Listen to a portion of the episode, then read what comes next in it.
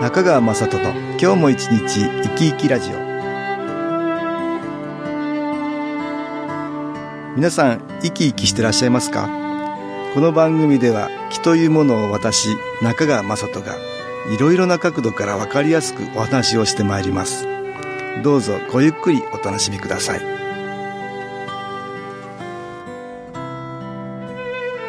中川雅人の今日も一日生き生きラジオ。この番組は気のある生活あなたの気づきをサポートする株式会社 SAS がお送りします。皆さんお元気ですか？株式会社 SAS の中川雅人です。今日も東京センターの佐久間一子さんと気についてのお話をしたいと思います。佐久間さんよろしくお願いします。はい。よろしくお願いいたします。あの、先日ねは、こちらに来られた方で、死んだらもう、ね、自分いなくなるっていうふうにね、思ってたっていう人いたんだけど、みんなそうやって思ってるかなと思って。うん、こう、どういな。くなるっていうのは、完全に消滅するっていう感覚だと思うんだけどね。うんうん。だけど、じゃあ、お墓参りとかなんでするの？って言ったああお、お聞きになったんですね。まあ行事だって言ってあ、たけど行、事、行事ですか。亡くなってる人のために手を合わせたり、はい。法事とか法要とかする、まあそれが普通じゃないですか。そうですね。生きてる人の行事のためにするっていうことでもないと思うんだけど、いろんな感覚の人がいるんですね。いるんだよね。まあ私気をやってるから、はい亡くなってしまっても、うん、気っていうのは存在する。生きてればね、体の中に気のエネルギーはあるけど、はい。体がなくなってしまえば、体の外に気のエネルギーっていうのがね、できて、それは霊とか魂とかそんな風に言うんだよってはい私お話してますけどね。まあいろんな方がいて、実は先日あるメンバーさんがテレビでね、事故物件のことをやってた。それを見たそうなんです。まあ自己文献で言うとはい誰か亡くなってたりするお家のこと、そうです。そういう事故物件に芸人さんが住んでらっしゃって、まあその体験をなんか話していたそうなんですけど、置いてたはずのね、メガネがなくなるとか、なんかピンポンとこうチャイムが鳴ったから玄関に行ってドア開けても誰もいないとか、でそこに住んでた人が、はい。まだ存在すると。そういう感覚があるある。もう死んでしまっているのに、まだいらっしゃる。いらっしゃるのかなっていうところ普ですね。通そういうのは嫌がる。嫌がる物件ですよね。まあそういうところに住んで う、んそういう感覚をこう味わってる人もいますしね。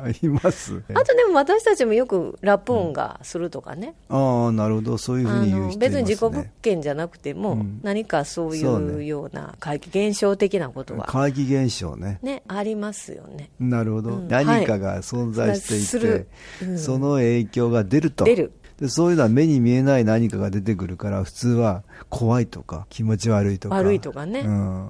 そういうふうになるのかな？一般的にはそういうふうな感覚になりますよね。そういう意味では、そういうふうに亡くなってしまってる人が、うん目には見えないけど存在するっていうのが分かってる人がいるんじゃない？これ分かっていれば、特に怖いとかそういうことじゃなくて、でもなんでそこにいらっしゃるかっていう話なんですよ。はいはいはい。それが事故物件だとそこの場に囚われてる人でしょ、んああそういうことですきっと普通は辛くなって亡くなっていたら、辛いことを分かってほしいんだよね。ああ、そうですね。まあ我々生きてるもんもそうだけども、はい亡くなっても同じだと思うんだけど、ね。だから亡くなってからもうん自分の意識があって、うん誰かにやっぱりこんだけしんどかったんうんっていうことを分かってほしいまあ理由があってそこにいるんだと思うんだけど。はい。なんかね、特別な怖いものではなくて、はい。普通にその人が、うんまあそこにいると考えたらいいのかなと思うんだよね。そうですね。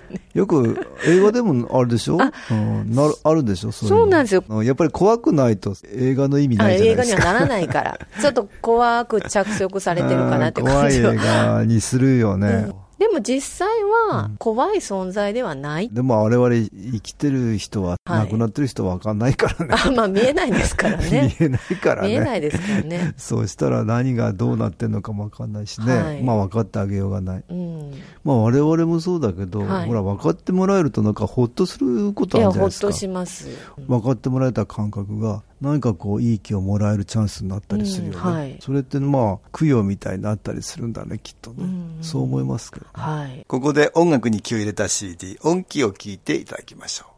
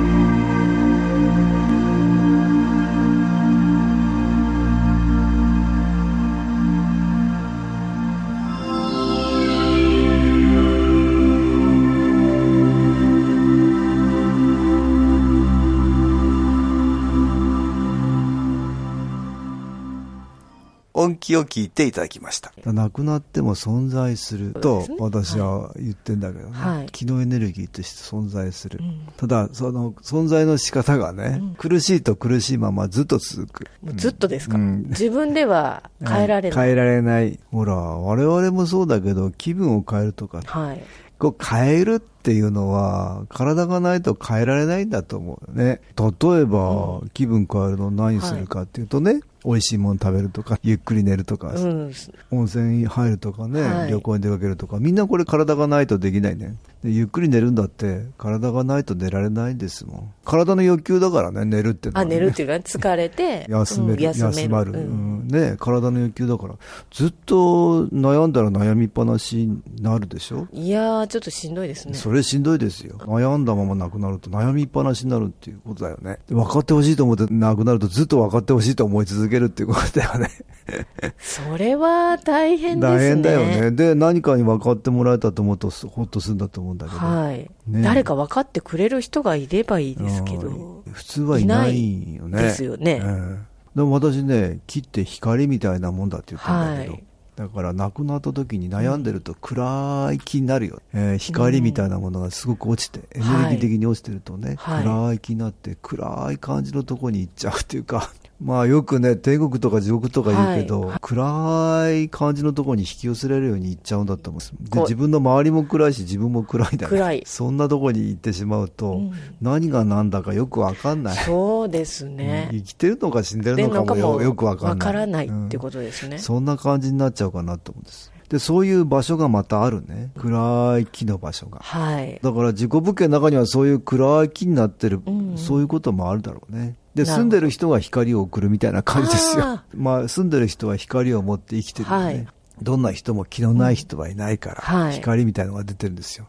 住んでる人が光をこう周りにこ送るここの人に送っている。うん、送るつもりはなくてなも送ってるんですよね。送ってるんですうね。ん、その見えない光がこうだんだん浸透してくるとね、はいだんだん明るくなっていくんだと思うそうするとねだんだん自分も分かっていくまた供養なんかしてくれるとね、はい。これも光が行くんだと思うんだけどまたお経なんかあげてくれると光が行くでしょ、はい。そうするとだんだんだんだん明るくなってきてね、そうすると暗い気持ちもだんだん楽になったりね。変化するんだと思う、変化する。はい。気のエネルギーで気持ちも変わるからね、自己物件に限らずいろんなところにねい。ろんな木は存在すると、うん。うん私は言ってるんですけどね、はい。明るい木もあるし暗い木もあるしそれがなくなってしまってる人の魂ってことがあるね。明るい木の場合は守護霊さんみたいな感じかあなと思うんだけど、はい。うん。守護霊さんはなんかついててくれると嬉しいなってすごく思いますよね。助けてくれる側、ね。こちらに光をこうくれるような感じ、はい。逆に暗くなってしまってる人がくっついてる場合もあるのね、うん。そうするとこちらから光を分けなきゃいけない感じ、あんまりいろんな方に分けなきゃいけないとこっちの気が不足するよねあはい。その分体に調子が悪いところ出てそうできたり、すね。気持ちがなんかそういう人たちと同じようになってしまったりはい。じゃあそういう時はどうすればいいですか？自分のね、うん光をやっぱり増やしていくって大切だね暗い人がたくさんこう来ちゃうと自分まで暗い方に引っ張られるから、はい。まあ我々体を持ってる人の特権は体を使って気持ちを切り替えて切り替える。うん。だからだから切り替えていけると自分の光がこう増えていくでしょ、はい。増えていけると周りにこう送られるでしょ、うん。そうすると暗い何かがこう来ていても暗い木に光がいってだんだんそこから消えていくっていう方向に行くんかと思うよ、明るい気持ちは光が増えるああ、うんはい。暗い気持ちになると光が減る減る。だから明るい気持ちになれるように努力する本当はねそそうですね。大事ですね。うん、だから希望を持ってとかね、なんかできることやって嬉しくなる、はいそういうのも光が増えるよね、はい。いろんな光の増やし方気分をこう変えていくっていうことがとっても大事かなと思うんだね、自然の中に入ってね、はい。うん、なんとなく気持ちを前向きにするのもいいでしょうし、はい温泉行ってね、うん。楽にするのもいいでしょうしまあ自分の気持ちをどんどん切り替えていくはいっていうことだね。でもなかなかね、こう切り替わらないことあるんですよ。たくさんね、いろんな暗い木の影響を受けちゃうと、はい。なかなかもう切り替わらないんだよね。うん。なんか思考がネガティブになったりね。うんまあそういう時にやっぱりね、ね新機構はいいです。はい。外からどんどんどんどん光みたいな木を入れていくんですね。うん。そうすると、ちょっと大変でも、はい。だんだん楽になっていく。だからストレスの多いような人、ほら、良くない気の影響を受けやすいから、自分の気持ちも切り替わらないから、はい。外からどんどんいい気を入れていく新気候っていうのはね、いいと思いますね。はい。気のエネルギーは死んでもなくならない。だから今のうちに増やしとかないと、みんな死んでしまいますから、いつか。そうですね。皆さん漏れなくね。漏れなくなくなりますから。なくなりますね亡くなった後に、生きてる人に迷惑かけるか、かけないかっていうことになりますよね。かけたくないですよね。かけたくないですね 迷惑はね。迷惑はね子供に迷惑をかけたくない。はい。だから今のうちに気持ちを切り替え、うん気のエネルギーを増やす。増やしていくうん、そういう生活をするっていうことはいとっても大事かなと思うんですけどね。わかりました。そんなことで、うんうん今日は事故物件の話からこんな話になったかな、はい そうですねん東京センターの佐久間一子さんとお話ししました。どうもありがとうございました。はい。ありがとうございました。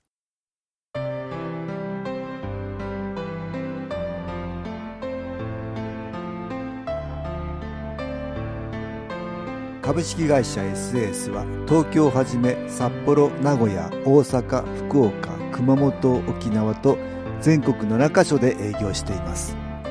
私はオンラインでの無料体験会を開催しています。7月20日月曜日には東京から全国の皆様に向けて配信します。中川雅人の昨日話と昨日体験と題して開催するオンライン無料体験会です。新気候というこの気候に興味のある方はぜひご参加ください。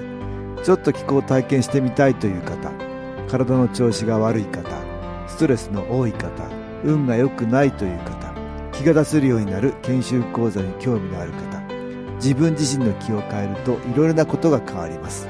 そのきっかけにしていただけると幸いです。7月20日月曜日午後1時から2時までです。SS のウェブサイトトップページの最新ニュースのところでもご案内しております。お気軽にお問い合わせください。お待ちしております。